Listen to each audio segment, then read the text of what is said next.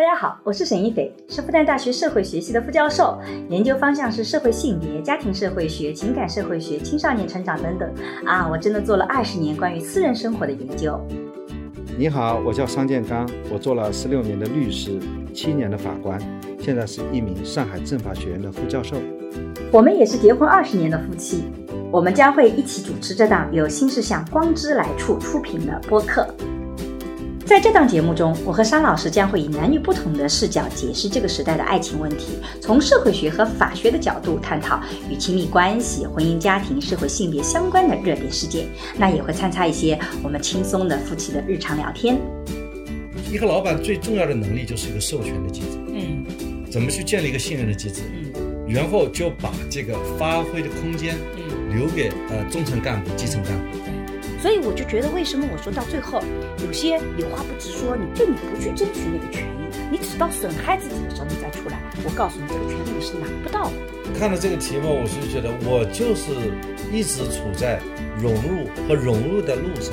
比方说，你这个人不并不是一个社交型的人，你为了去和别人融入的话，嗯你主动去搭讪，你很难受，别人更难受，因为你根本就不擅长说话。李雪成这样的人，作为领导是第一个开除的。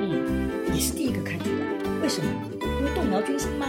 对的，就说他没有建设的力量，啊，但是他破坏力量很重。对。所以虽然这个宋老师不是一个好的领导，但是李雪琴恰恰是在任何一个团体里，都很可能最大可能是被开除的，是这个逻辑吧？是的，宋丹丹不是一个好的领导，宋丹丹领导方式需要改进。嗯啊，李雪琴是没有在团队容身之地，有自己想法的好。像现在的年轻一代，他们比以往要更讨厌权力，他们好像越来越不敢反抗权力，他们就觉得说，如果你这样，我就不跟你说话，我以默默的抗争，所以导致真正那个权威，他其实并不知道你到底怎么想，还以为自己是对的呢。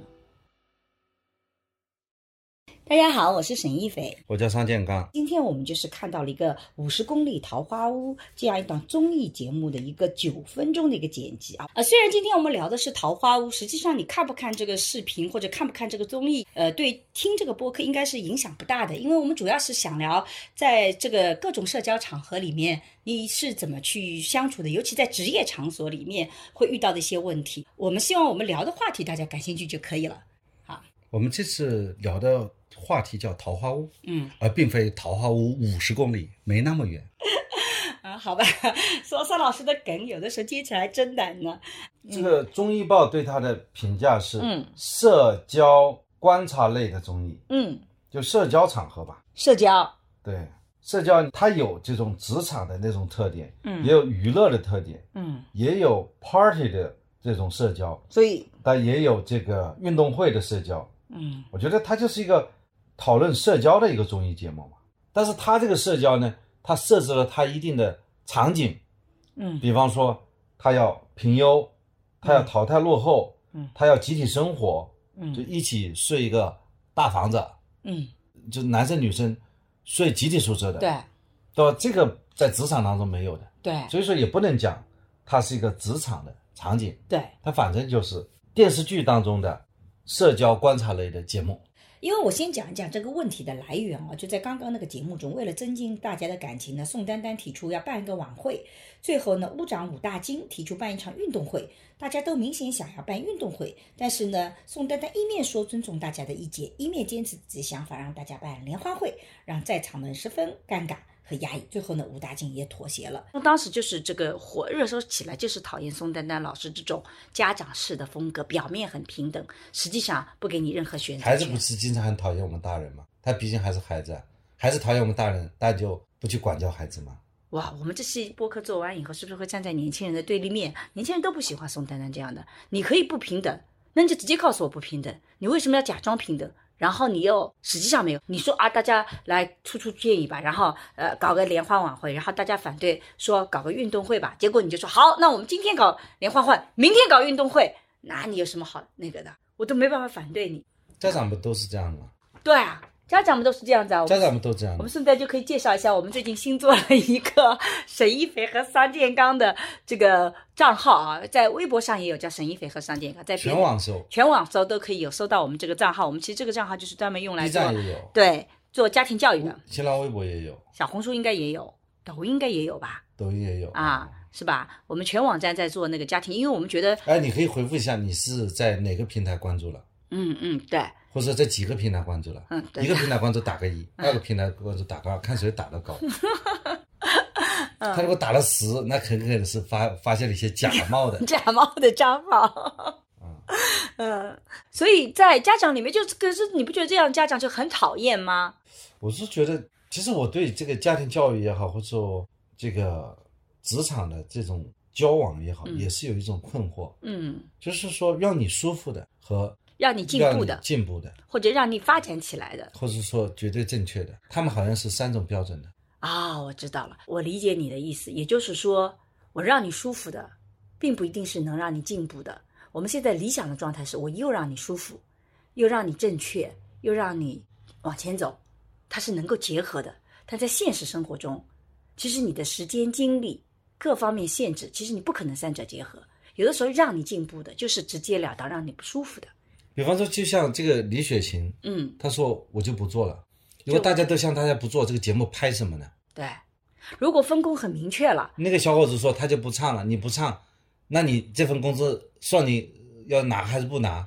哦，今天我请了十个演员，有八个演员表演，两个演员在那里躺平。有道理的。如果我我现在什么都不做，大家分工很明确了，一二三四，你各做各的，那整个综艺看什么呢？看你们在你在这里干活，他在那里干活，不好看了，是这个逻辑吧？对吧？没有矛盾，啊，没有冲突，嗯，是的，看什么呢？嗯，有的都向大家说，就是非常和谐，每个都是教科书似的。宋老师在那里跟小年轻一样，李雪琴好棒哦。然后呃，大家觉得不做不做嘛就不做啦，明天再说，鼓励式教育，现在都要鼓励式教育。对不对？如果这样的话，这节目也上不了热搜了。但我也觉得啊，这个我非常同意你的观点是在哪里？为什么？我觉得那个职场社交里面，我在看整个这一段的时候，其实我自己很容易带入我自己作为宋丹丹的角色，就是比如说我带学生，我自己带啊、这个学生，我自己有自己的研究生，我们也会像这样的开会，经常开的。我们也鼓励大家每个人自由的发表你的想法，你要自己做的选题，这是我给你的自由。但是你提了选题以后，我是要否定的，有的时候。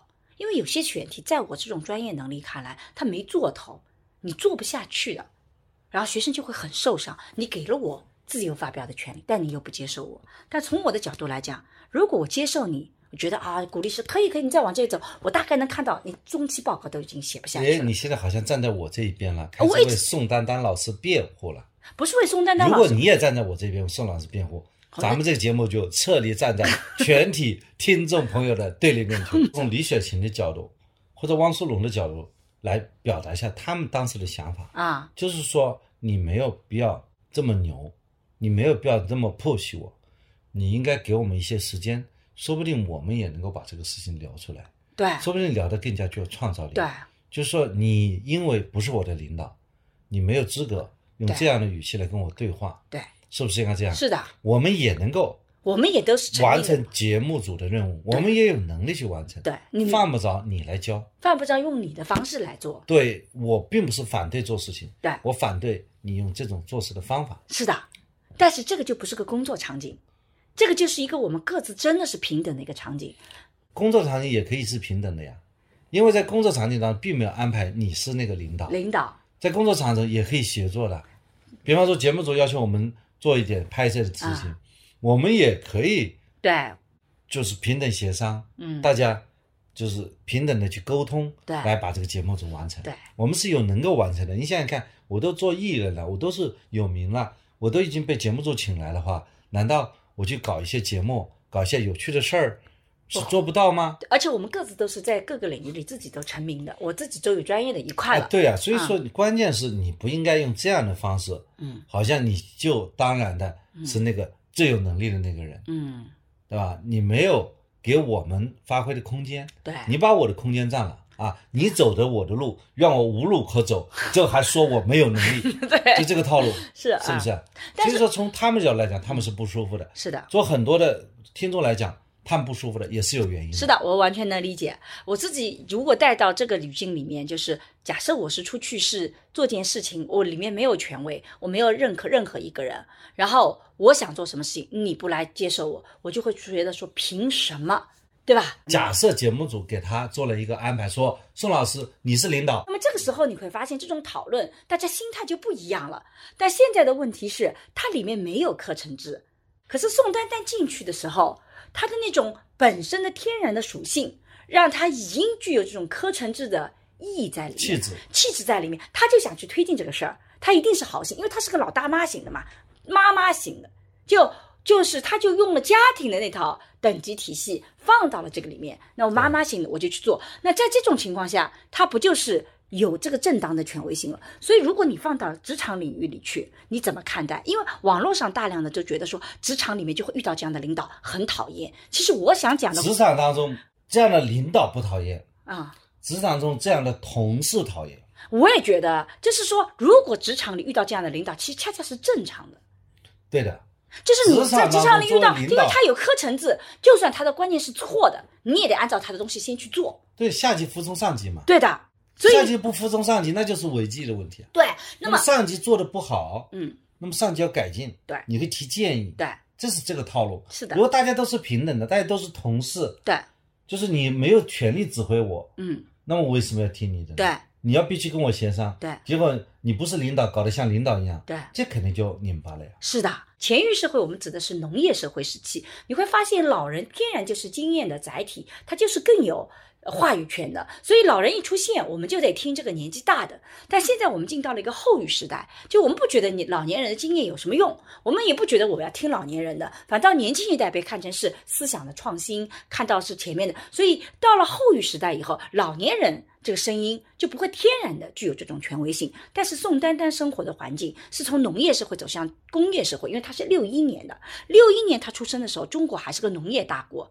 到了八十年代，她成长期，中国正在走向工业社会。一个人的所有的思想体系，他是在三十五岁之前基本上定型的，所以他在定型的时候，他是一个后前域社会的逻辑体系。一个人年纪大了。他就天然有权威，他也天然应该承担责任。所以宋丹丹到了这个领域里，我年龄最大，我资格最老，不仅仅是说这个问题，而是他天然觉得我就应该挑大梁。但在后语时代，为什么要你要挑大梁？凭什么你挑大梁？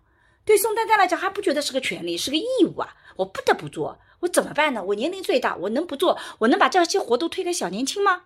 它是这个逻辑体系，所以这个背后是一个前域社会跟后域社会的一个冲撞。但是在领导岗位在工作场合里面，他因为有课程制的加成，这个东西其实你是要反过来看的，你就得要去更多的去理解领导到底要做什么，因为领导整个的团队在合作，但在社交领域里面那就没必要了，何必呀、生活当中这样的场景还是蛮多的，比方说一块去成立一个旅游团，里面有领导，对旅游团那个旅行社就会把这些团员组织起来，是的，哎，所以你讲那个团建，我觉得恰恰就是跟桃花坞现在这个场景是特别像的，因为这个去团建的时候，我们的目标就是说啊，要大家更融合嘛，所以这个时候领导也经常会说，我现在就是一个普通的跟大家一起玩的，我不再是领导身份了，对吧？但实际情况。其实团建里面其实有很多刚刚你讲的隐藏的目的在里面，而且领导的身份还是领导，即使你没有这些目标，你领导还是领导。比如说我有的时候带着团队去团建，吃什么饭，他们就一定会问我，因为如果点的餐我不喜欢，他也担心我对他有想法，或者他不了解我，所以其实表面上我们是平等的，但是饮食还是得要根据领导的饮食来嘛。所以这种旅游就很想带着课程制去旅游，你说多难受啊！所以很多的年轻现在其实很不喜欢团建的。真正团建就是让这个团队自己去建嘛。嗯领导在这个时候，要么不要参与，嗯要么蜻蜓点水式参与，嗯要么呢做好服务工作。啊，所以就是张老师怎么哎，我们不是带团队，你也跟我们全家带团队去海南啊？玩儿，他们一起玩儿的呀。对的我们不大跟他玩儿，对对吧？我还记得我原来在事务所的时候，啊，我们搜索有个青年社，嗯。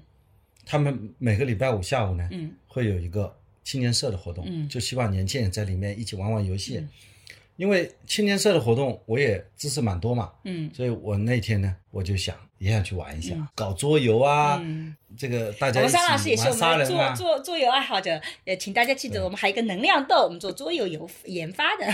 哎，你这个植入的好生硬啊！我我就想到了就植入一下。对对对，我们明确说啊，这就是植入。为自己打广告，我为自己代言不行吗？好，继续。对，然后那天我就走到那个三楼，嗯这个办公室的啊，青年之家啊，呃青年之家，嗯结果有一个我的助理说了，嗯他说商老师，这个场合你也来，这是我们年轻人来的地方。感觉到自己不合适了吧？然后我说啊，我没有，我是路过的，其实你本我又来回去了了。所以我再也没去过他们的青年之家。对呀、就他会有一个人设，就说这个是我们员工自由放松的地方。对就说一个员工在老板面前所展示的那一面，和在同事面前展现的那一面，他一定是不一样的。如果你企图是想知道他在同事之间怎么展示的，嗯，我觉得这就不是一个好的老板。这个老板呢，侵入性太强了，这个老板。对，真正做老板呢，你要去管理好嗯。这个面上的东西就可以嗯。了。目标就是说，你的任务是什么？你的任务是搞这个专业建设的，嗯，你的任务是做思想建设的，对，你的任务是队伍建设的，嗯，你的任务是考核的，嗯，那么他们就会去做。对，实际上我就是告诉他一个社群机制。就我的书记员在法院的书记员，说白了很牛的，很成长的非常好。嗯。为什么？一个带团队就是让团队学会思考，嗯让团队学会决策。所以带团队也需要给团队一个成长的空间，他并不需要每一方面都呈现在面前。所以像团建这样的领导就蜻蜓点水的参加就可以了，他强烈要求你参加，你才不参加。啊原则上你是不要参加的你就在那里发发呆，对。刷刷手机。我我是这样子的，因为我每个学年都会组织我自己的研究生一起搞一次活动啊，要搞组织我能量豆的团队和家庭时光的团队搞一次活动。我一般来讲是这样子，吃饭呢我到场了，我来买单。然后呢，我再拨笔钱，你们去唱卡拉 OK 也好，去玩什么也好，后面那个呢，我就不到场了，你们自己想怎么玩就怎么玩。所以呢，我参加了前面那些事情以及买单这个活儿，剩下的我就不参加了，我就拨笔经费啊，你们应该怎么做就怎么做。所以我觉得这种团结呢比较简单，但是呢也做到了说团结这个员工或者是团结团队，让他们自己互相熟悉起来。但我就不参加了，这是不是桑老师觉得也是一个还不错的方法？非常好。其实做、这老板很孤独的，其实其实是很孤独，是的。他不可能跟员工打得很火热。所以是不是宋丹丹在里面其实也很孤独的？没有，他是可能想融入大家，但实际上他他会变成另外一种拧巴，他会觉得失落。嗯如果他没有意识到，就是说，如果你做个 leader，其实你就是和愿景、和目标、嗯和整体的 KPI 在一起的，你关注这些数据的东西，嗯，你根本不要去关注某一个员工具体的情感和想法。对，这个时候你就不会有这种失落感。嗯当他有这种失落感的时候，恰恰说明他的定位会对这个问题的认识嗯需要提高。是的，所以呃，这个呃桃花坞里这种拧巴，其实也是现实情况下，如果领导想要去更多的轻这个加入到年轻团体里面去，其实有很大的困境的，所以真要做好也很不容易。是吧？所以，我们这个今天的播客，其实既是对年轻人讲，也对我们像我们这样的年纪大的人，自己稍微适向一点。呃，不该参加的就别参加了，也别那么努力的一定要去融入。那真要融入，就得做好完全的放低，其实也很不容易的，对吧？是的，那么小编给我们设置了一些题目，叫我们分享一下我们自己的一些，心得就。就假设这个是个职场，然后呢，你就快速的进去，里面可能会有一些领导，可能那个领导你也不是很喜欢，那你怎么办？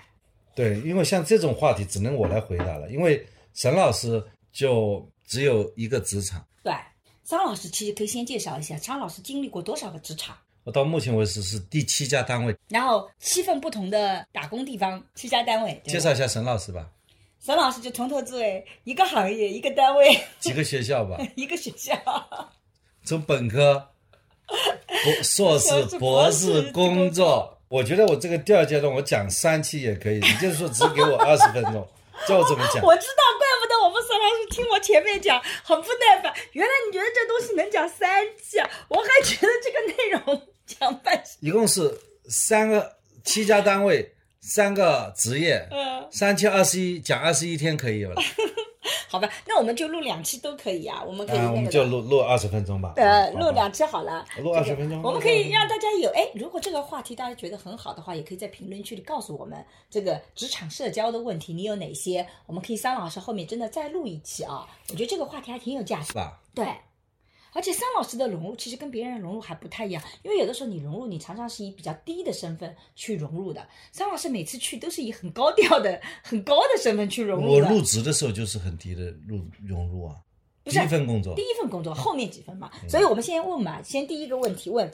新人如何融入老团体，就是我们去融入一个求职往往就是这种场景。场景就就你是一个新人，可是你融入的那个是个老的一个集体，这个集体里面他们都有一些已经很熟悉的人，就像在这个呃五十公里桃花坞里面这个节目，呃这个宋丹丹，然后汪苏泷、辣目洋子、李雪琴，他们都是上一期的。成员，所以他们一进去就特别的熟络，还互相开玩笑。然后你就会发现，其他的人呢就在现场听不懂他们讲的那些梗，只能尬笑，然后很难融入其中，所以你经常会产生一些孤立的感觉。所以桑老师有什么好的方法能够融入到这个新的集体里面吗？对，小编倒是介绍了一些方法啊。第一种是，呃，轻松个性的自我介绍，就是你要，嗯，我觉得这个其实你不管你怎么自我介绍法，嗯，人家都知道新单位新来了一个人，你看八个人都很熟，来了一个新人，大家都知道那是个新来的，嗯，对吧？这个你觉得好不好？第二种呢，就是主动帮助同事，嗯，但其实这个不太需要的。现在因为没他们八个人很熟，对你怎么去帮助人家？其实我也觉得那个啊，第三个呢，参与话题脸皮要厚，说呃。主动去跟人家搭讪，我觉得这三个方法都是网络的方法，我觉得不太管用你觉得不可能？我都不觉得不管用。啊，对，啊。我也觉得不管用。我是怎么做的呢？嗯。我有三个方法。嗯。比方说，我第一份工作，嗯，我是一个实习的同学，到那家律师事务所，嗯。那个事务所呢人不大，中午呢在一起吃饭，嗯，我就发现呢，那个阿姨呢对我特别好，烧饭的阿姨，烧饭阿姨，我们桑老师特别受那种中年女性的喜欢。那我就表扬的很具体，比方我跟阿姨说，阿姨啊，我这个实习这一个月来都长胖了，嗯。啊、那个阿，然后我跟阿姨说这个菜我爱吃，嗯，就说你很真实的去交往，我觉得交往那个饭堂的阿姨，不，你和进入这个新的社群当中，怎么样尽快的融入大家？第一个是要保持真实，嗯，我觉得这点我觉得讲特别特别好，就是如果你自己不是那种社交型的，然后你又听了大量网络的建议说你要怎么快速去融入，然后你好不容易鼓足勇气说一句什么话，你会发现这句话永远是错的，就是因为你真不擅长这个方法，对吧？没必要。对，第二个呢是，如果你真正是一个社交型的人呢，嗯，我觉得还是也要提个建议，不要过分主动。不要过分主动。刚刚进到一个场景里面，其实不要过分的主动。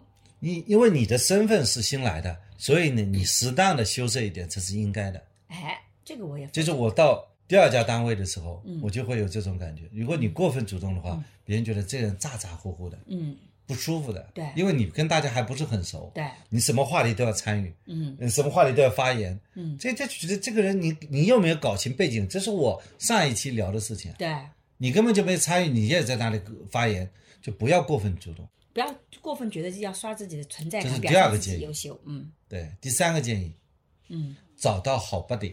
好 buddy，嗯对，因为你所有的人，嗯，大家哦，这第三个之前很熟，嗯一定里面有一个知心大姐，她会安排一个饭局，来请你入局。为什么这个知心大姐什么时候出现，你就等。呃，而且你要有观察力，去知道谁可能是那个知心大姐。你有观察力也不好，其实你就很功利了。哎，你蛮功利的。嗯。你这个时候你要等待一个美丽，嗯，啊，根据你的性格，你会吸引一个类似的，就一定会有一个人特别认可你，他会为你抱不平的。嗯。因为你刚开始去，很可能老人会欺负你，对，背后在议论你。嗯。这个时候就会有一个人嗯，可能像宋丹丹一样这样的人，对，恰恰是宋丹丹这样的人，对。特别容易做。他会把他的那些兄弟嗯。喊起来，嗯。请你吃个饭。嗯。也许你根本就不认识他，嗯就是他突然过来找到你面前，嗯嗯说：“哎，我觉得你还不错。”甚至说我原来就是对你有误解的那个人。嗯嗯然后我经过这段时间观察，发现你还是不错的。嗯然后你一下子就有一桌子朋友，因为在任何一个职场都有小圈子的。就你可能是先进到了一个小圈子里去，你跟这个也咋咋呼呼，那个也咋咋呼呼，真的你什么圈子都进不去。进不去。而你如果先沉静下来，可能会最后找你那个小圈子是跟你气质最吻合的，你最舒服对，就会有一个小圈子，嗯他会来找你，嗯他觉得哎，你你这个人还是性格蛮直的嘛，因为蛮真实啊，嗯因为每个人不见得都直，哎，对吧？这点我非常同意的。嗯，虽然我从头至尾只在一个单位里待着啊，但我觉得我也可以稍微分享一些我的经验，就是因为我其实以前去挂职锻炼的机会比较多一点点，我会以复旦老师的身份进到一个政府机构去。我其实非常同意，像我的性格是比较外向的，但是我进到一个工作场合里面，我第一个月我其实不太发声音，我也不太提建议。就我我不太害，当然，我觉得我背后其实是个自信心的一个，就我不太害怕别人看清我啊，觉得怎么福袋来的一个月都没声音啊，什么都没干出来，我就觉得你第一个月你到了一个新的环境，你根本就不知道，所以我其实，在第一个月里面，我做的事情是去观察到底这个工作岗位它的核心的价值到底在哪里。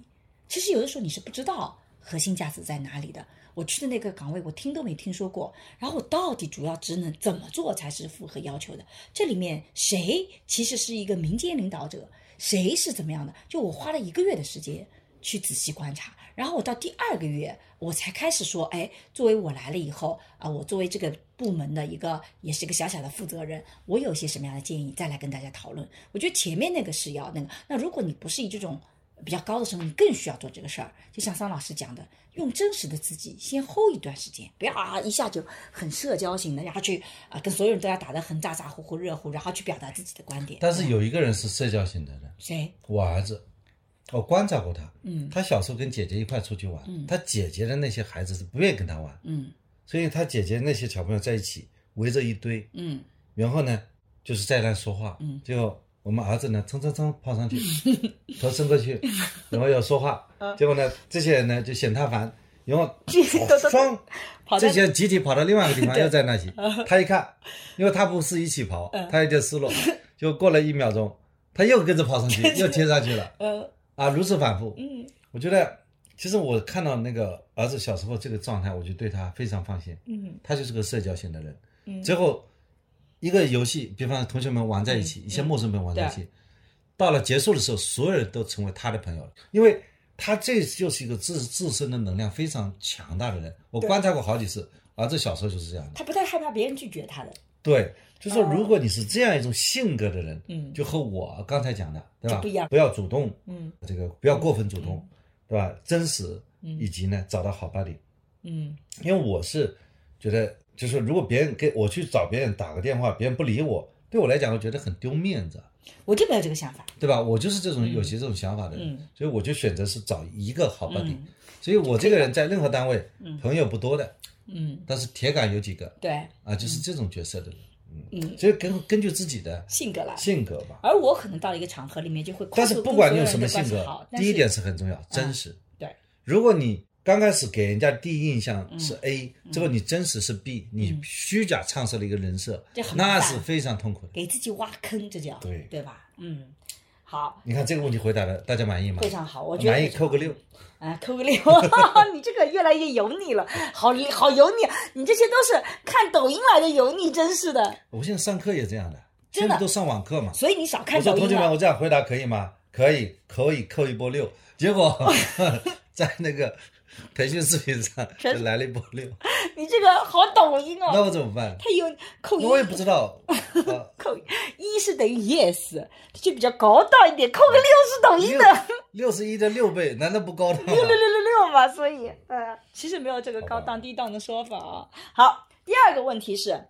职场新人在团队中如何提出自己的建议和看法？是坚持自己的看法呢，还是一切听老员工的话？我觉得碰到这样的问题呢，嗯还是谈下自己真实的想法，嗯而且自己形成这个想法的理由，嗯，然后就不要坚持自己的观点。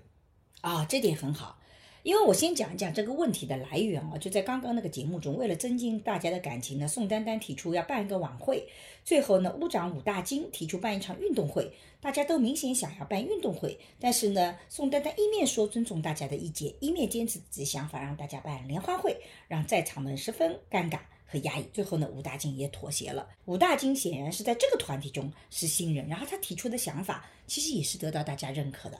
那么在这种情况下，是坚持自己的看法呢，还是最后应该像武大靖这样就妥协？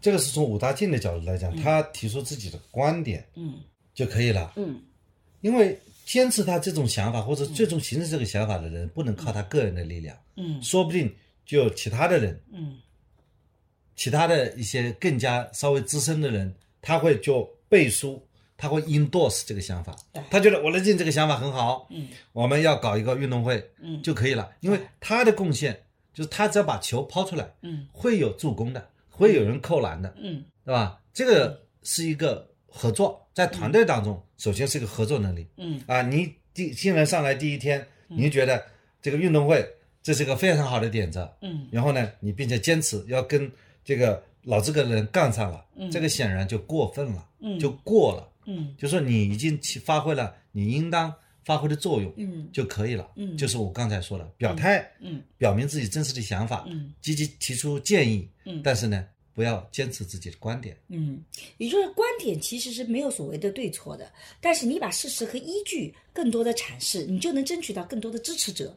如果阐述了更多的事实和证据，还没有获得更多的支持者，没有扭转的话，那可能作为职场新人，也只能像武大金这样子，不得不去妥协的。因为这个里面，这个节目里面很有意思，宋丹丹在这个节目里面更像是一个就说一不二的家长，就是说，嗯，我虽然是都晓之以理，动之以情啊，我其实是想要有这个慈爱的形象的，但是我在内核里面还是觉得你得要听我的，或者我觉得我自己是更对的。所以，当你职场新人遇到这样的一个家长式的领导，你是怎么去抗衡的？你会发现在你没有拿出实力之前。在你没有证明你这个东西一定是更好之前，你是不能赢得这样领导的信任的，是这个逻辑吧？对，你首先得要做的事情是如何让身边的人和领导信任你，觉得你是一个提出东西是有想法并且有执行力的。啊，一个人有了信任，他才能够把很快获得提拔，嗯就是你温和的表达了自己的观点，嗯，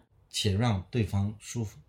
对如这样的人，他是有领导力的，对就是你观点就是一种力量，嗯而不是态度，态度是一种软弱。对，你提出哎，这是京剧吧？京剧，嗯观点是一种力量，观点是力量，嗯、态度是软弱。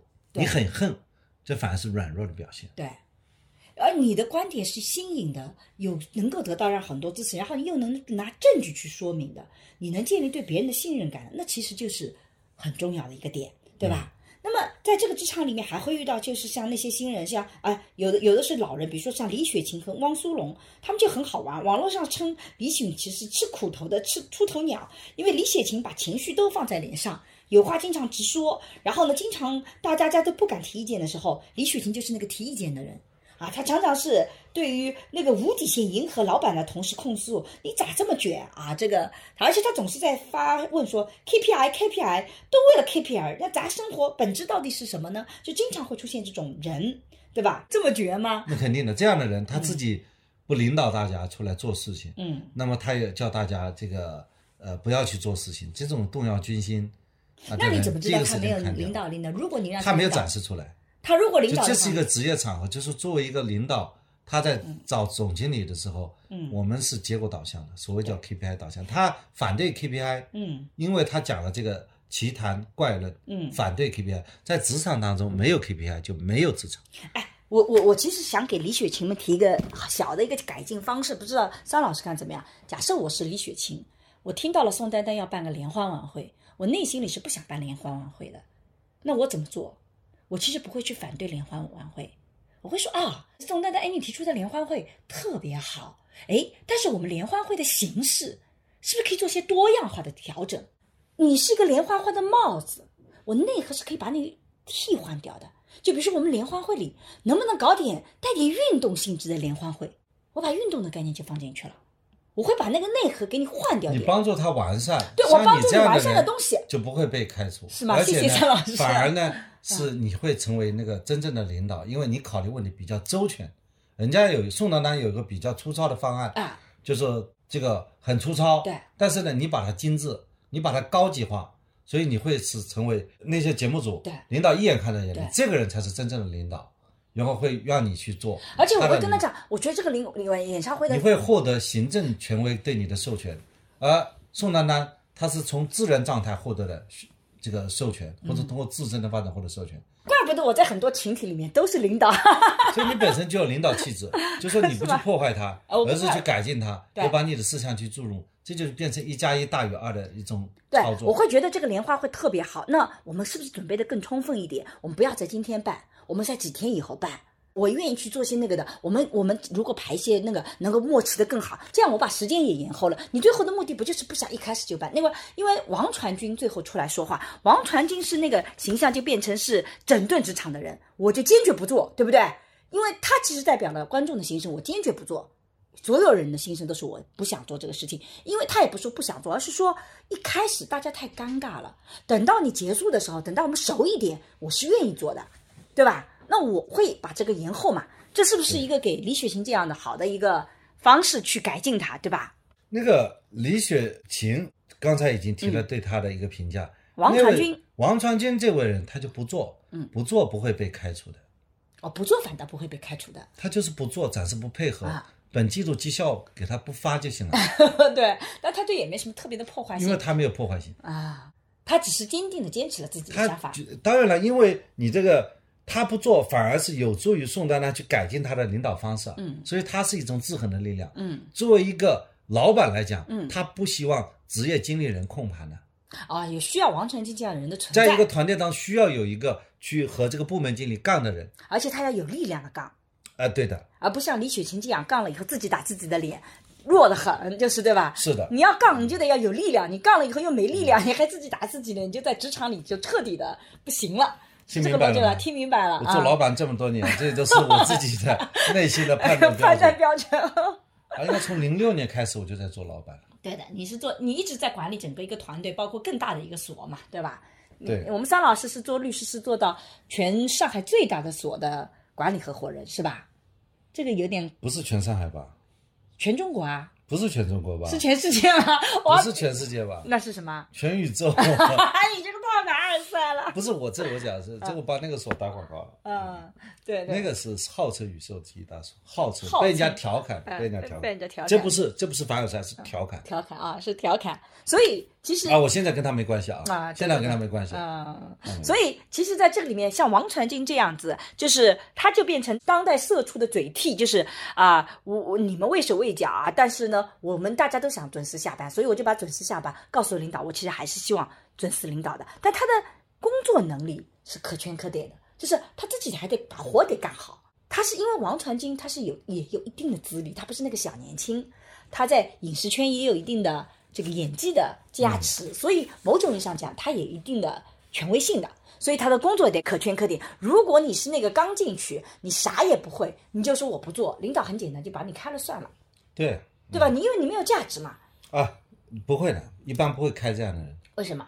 他不做就不做，他不开掉他，然后呢，怎么办呢？晾着他，先晾一晾。嗯，晾一晾也很难受的。没有，就是反正领导会找他做其他的事情，嗯，说明他是另外一个小组的小组长，啊，也道理说明他有自己想法。对，所以那么像汪苏泷这样的职场的老好人呢，他也不太会拒绝。然后呢，你看他整个在这个里面，就像啊，这个如果是犯错了啊，就是他会这个和蔼的可可手把手的指导。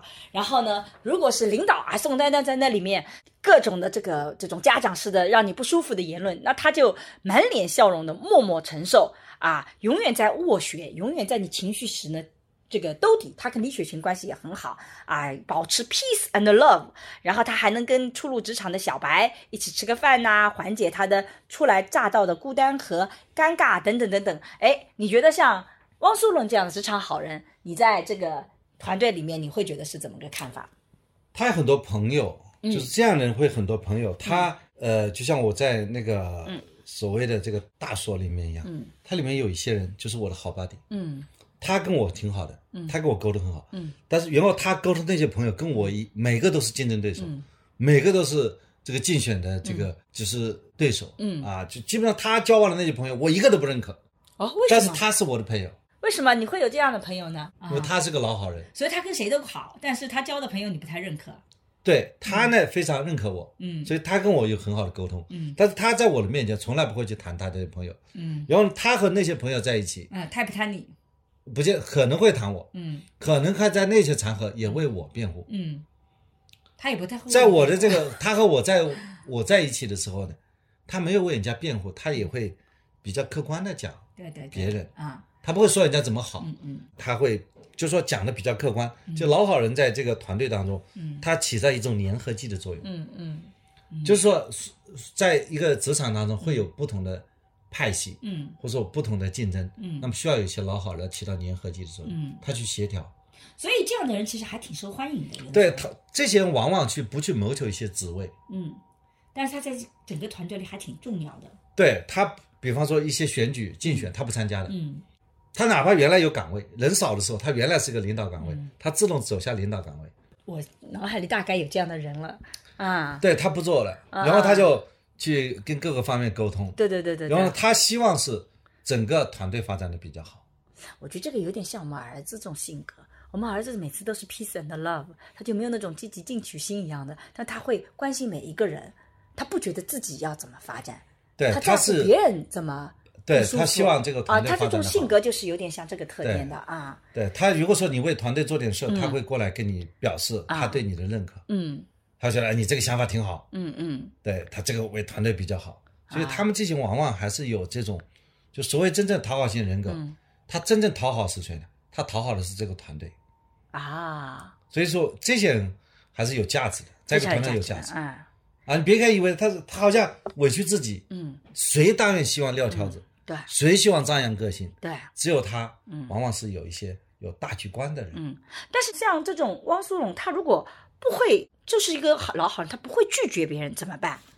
他他他为什么不会拒绝别人？我刚才已经解读了，啊，是因为他往往是以大局为重的人，所以他才不拒绝嘛。嗯他不希望关系搞僵。那如果比方说我跟你吵架了，嗯这个节这个项目拍不下去了，搞崩了，嗯谁来收拾烂摊子？嗯，没有人啊，只有他，啊我来收拾这个烂摊子。所以那他是不是要自己要有所改变呢？他其实也不需要改变，不会拒绝别人就算了。因为人是有不同的人，嗯是在一个团队当中一定有这样的人。嗯，哎，那还有一个人，就是辣目洋子。我其实以前对他印象很好，但这次出来以后，大家觉得他就很像在领导旁边拍马屁那个人。因为辣目洋子跟宋丹丹上一季也是很熟的，所以对辣目洋子来讲，宋丹丹是个家长式的一个存在。我又跟你很熟。我的性格也是这样，如果我跟一个人很熟，我去反对他，我内心里是有很大的压力的。结果呢，辣目洋子就会被大家批评，就跟在领导旁边啊，这个明明内心里面就不赞同领导的想法，但是表面上还会在关键时刻上还是说领导讲的对的，那我们去做。所以你是怎么看辣目洋子这样的？呃，他就是那个平儿嘛，平儿是什么？王熙凤的《红楼梦里面平儿，天哪，我们三老师现在动不动就是讲《红楼梦》，他是最高的管理者，嗯因为他其实嗯是看大局的。嗯当然，他个人也是个既得利益者，嗯是吧？同时，他有维持一些大局。嗯说白了，假设嗯大家都跟一起杠上了，嗯他也没有办法阻止啊。嗯如果说他只不过在势均力敌的时候，嗯他通过呃服从于权威，嗯推了权威一把，嗯得以把整个事情往前推进啊。这反而是一个不能说他是见风使舵，而是他推进事物向前发展的一个人。但这些人人设往往不是很好的，对。但是在团队当中，大家都想拍他马屁。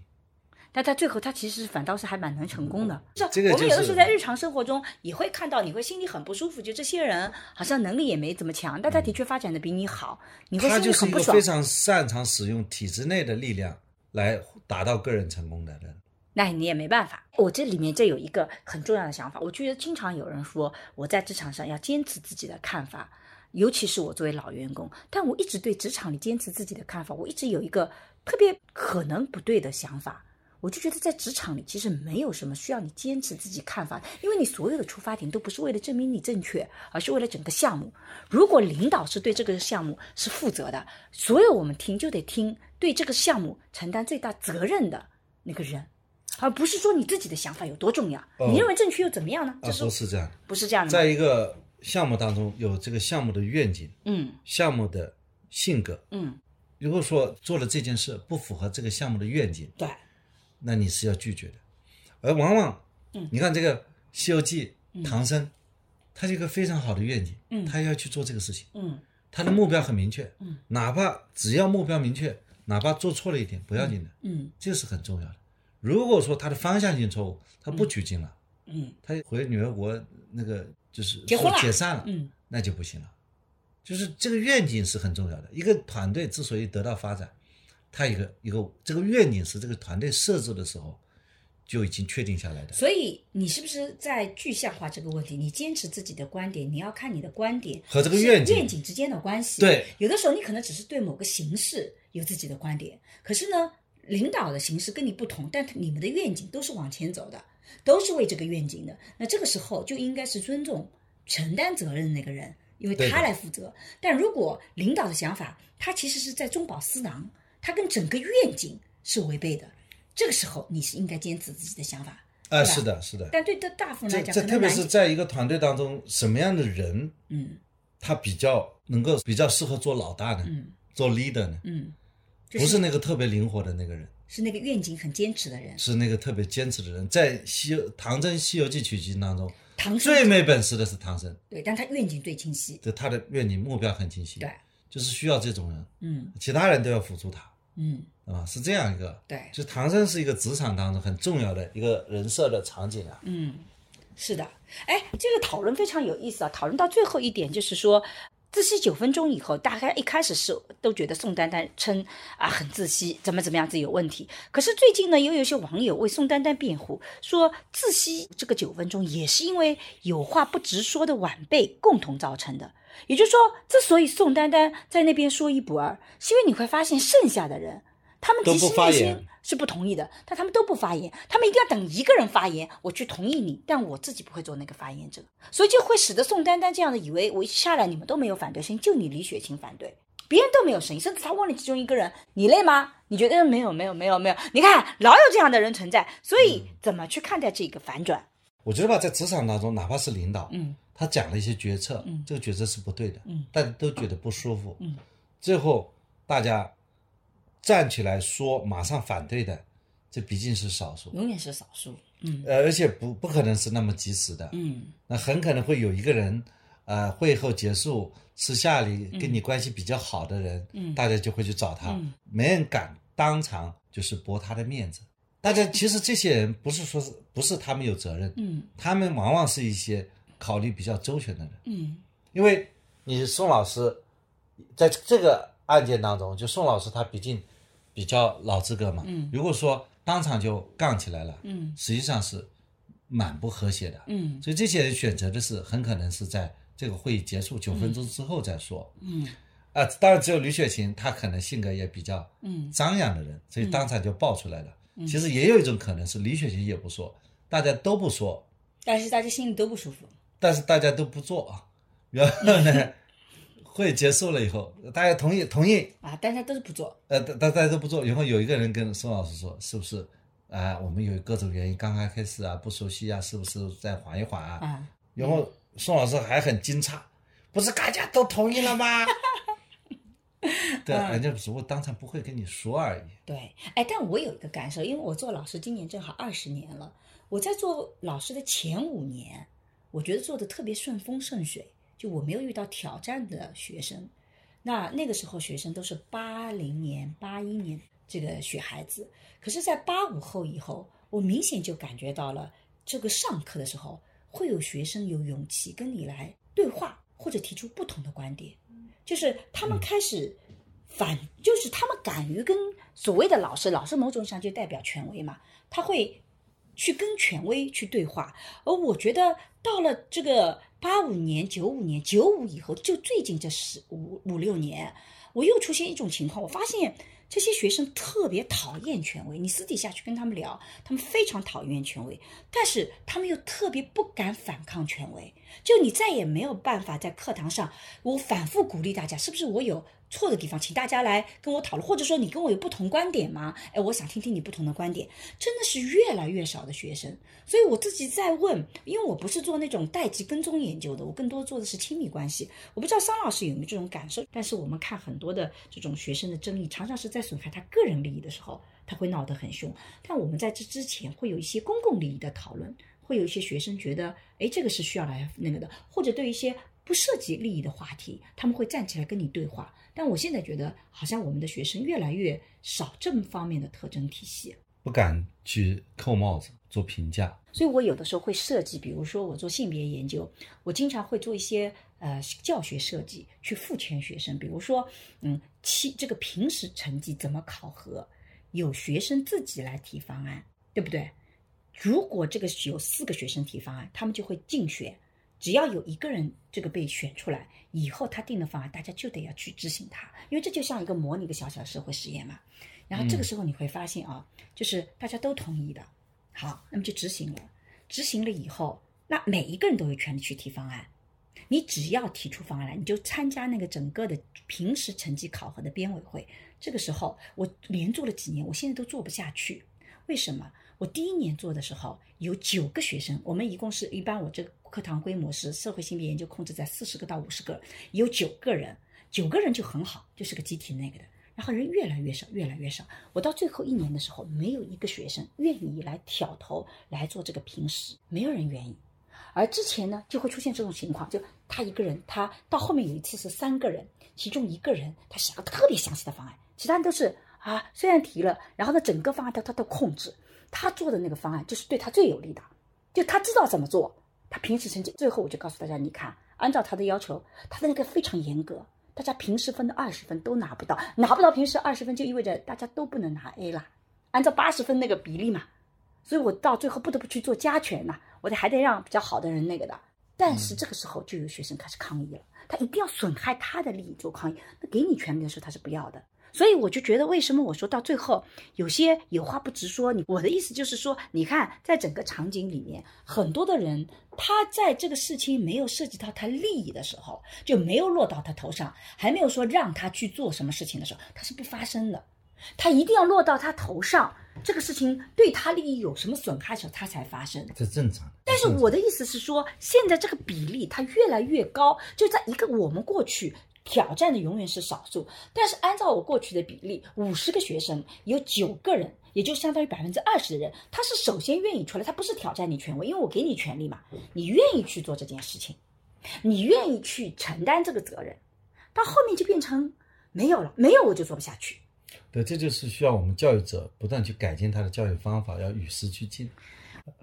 好吧，跟你没办法聊下去了，真是的，现在就聊不下去了。这个你这个大话一来，与时俱进。那个我我当然，因为我在教学上，我跟桑老师啊，桑老师在教学上现在花大量大量的时间在研究，我也是在对教学很有想法，到底怎么去培养孩子，到底怎么去培养这个学生，怎么让我们的学生能够更好。但实际上我自己也有很多的困惑。现在的年轻人他不跟你讲他到底什么想法，没有落到他头上之前，他都不发声。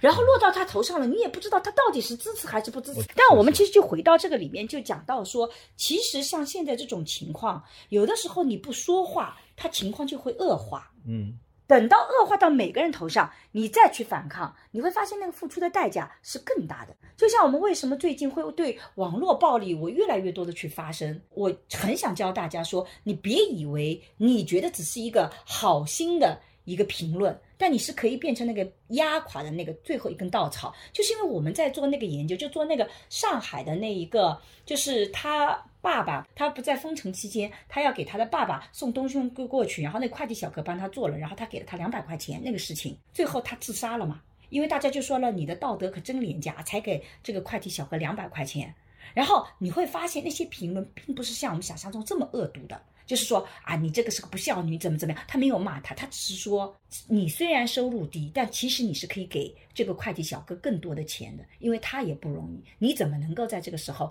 只给他两百块钱？然后有人就评价说，你关心父亲就应该提前关心。你到了这个时候，你再去表现这些事情，你不觉得这个是你自己在刷存在感吗？还有人跟他讲说，你把这个事情抛在公共媒体上，你想得到什么呢？你想让我来表扬你吗？可是我觉得你做的不够好，就大量的。评论都是这样的话语，它不像是谩骂吧？但是真的，我自己因为在公共传播，真正压垮的就是这种评论。所以，我们其实在问：假设这种事情它没有发生在你头上，你就不去发生，你不去改变，等到它发在你头上的时候，它就是百分之百嘛。而如果大家都觉得是正常的，那就变得没有办法去改变。好，最后一个问题：不爱社交的人如何在社交中舒服的做自己？是说找一个自己的好 buddy，这样你就理解了。嗯，就什么事情通过他来解决。那如果找不到那个人呢？那就是社交能力有问题了。对，这就是社交能力的我讲问题。了是不爱社交，对，不是社交能力，就是你总归是你交一堆朋友，你这个长袖善舞，嗯。这样的人很少的，嗯，但是呢，你和一个人，嗯，就是一直和在一起，嗯。啊，一起吃饭，一起一起上下班，嗯，一起去做些运动，这个总归是有的，嗯。你交一个朋友是可以的，嗯。那那个朋友非常擅长，那就那就行了。嗯，也就是如果你不爱社交的话，你不能是说完全没有社交能力，没有社交能力你是没办法在社交中舒服的做自己的，因为你根本就不行。但是你不爱社交，并不意味着你一个朋友都交不到，你需要交一个朋友，那个好 buddy。他能够来帮助你做很多事情，而生活中总会出现这种好 buddy，比如像我们儿子这样性格的人，对吧？对他就很有，经常很愿意去帮助别人，对吧？那你交到这样的人，其实就可以了，是这个逻辑吧？是的，我觉得一个不爱社交的人，呃，你就有那么一个两个朋友，嗯，我觉得这就很正常。其实人生活当中啊，好朋友和一般性的朋友在一起，真正的时间都差不多的，嗯，因为大家都很忙。对啊，但是所谓的好朋友，就是说你有些事情可以跟他嗯聊一些，吹吹牛嘛，嗯啊，沟通沟通嘛，嗯对吧？在在工作当中，总归是有些人能够帮你去实现的。比方说你在交往当中碰到困惑，你可以是和工作当中这个人谈谈心，嗯他会给你一些建议，甚至他会帮你去做一些事情。嗯，对的，我觉得，哎，你其实讲的这一段，我觉得特别好，可以其实放到前面，我们讲到那个有一个交个好 buddy 跟那个，就是我觉得那一段可以加进去的话，就非常完整了。那我们今天就讲到这里，对吧？最后来个总结吧，我们的总结是，请关注沈一斐和尚建刚的，账号全平台的各个账号。对，其实家庭教育里面讲的也是最基本的人际关系的一些概念，有这种感觉吧？我觉得我们讲，比如说怎么对待孩子，其实怎么去看待孩子，打不打招呼，其实这些都是人际关系交往的问题。对这个账号，沈老师主要是想做什么呢？你想在这个账号里表达什么？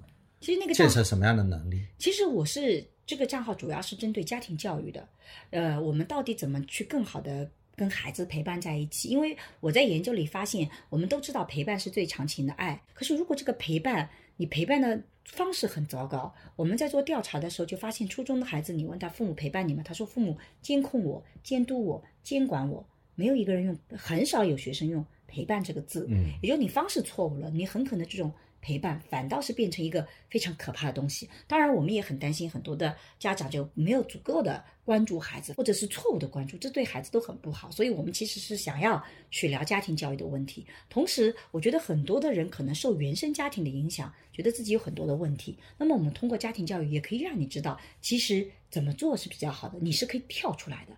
你自己的原生家庭不是那么的好，你依然可以做一个好妈妈、好爸爸，你依然可以拥有一份好的亲密关系，你依然有能力去处理那些好的社交关系，因为正确的方法你也在掌握了。所以我们是想要帮到这样的两拨人。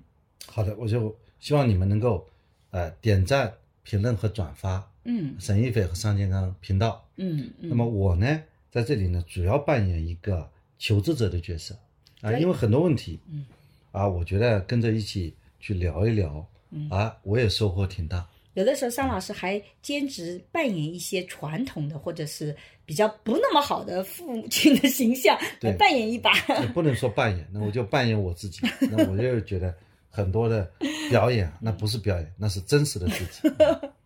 所以呢，但我觉得是一个很好的一个学习机会啊。嗯但我们也希望有这个各种各样的人来支持我们啊，嗯有钱出力啊，有钱出钱，有力出力。对对对对对啊。好，那今天的这个播客就到这里。如果你对职场社交还有什么样的问题，非常欢迎你在评论区里面这个聊出来。其实我跟桑老师倒是觉得可以再做一期关于职场里面的社交和发展的。桑老师在这方面有很多的东西可以分享给大家。对我们七个单位嗯，三个行业，对我里面很多搞笑的故事。对，都可以讲一讲啊。比方说，我一进去就叫人家老师嘛，嗯嗯结果呢，经过五年以后，我已经很资深了，嗯，他还是原来的人，我还叫他老师，他马上就说：“你现在不能叫我老师了。”他也是很慎重的跟我说呃，：“你已经成为我老师了。所以说，这种职场发展里面怎么一步步成长，对吧？如果大家希望这个听到更多这方面的概念的话，我们桑老师也非常愿意分享一下。其实桑老师应该做一门职业发展的课程，我觉得这个其实是你是很有资格的，完全我是积累啊！啊。那今天的播客就到这里，再见，拜拜，拜拜。最近我做的沈一斐性教育课已经上线，我想通过这门课和你一起坦诚地聊聊成年人的爱与性，所有我们过去回避的性教育，我们一次性讲清楚。希望每个成年人都能享受性愉悦，更享受爱情。为了回馈一直关注和支持我的粉丝，如果你感兴趣，欢迎你搜索公众号“光之来处”去看一看。我和孟尝合作了一档付费播客，在二零二一聊性别，希望能帮助你打开对性别的想象力，做更自由的人。如果你感兴趣，可以在我的播客主页或者搜索公众号“光之来处”加入学习。我和新世相也合作了一门社会学爱情思维课，希望能帮你提供对爱情的结构性观察。如果你想要更系统的去看待亲密关系，也可以在公众号“光之来处”加入学习。好啦，今天的播客就到这里，谢谢你的收听，我们下期再见。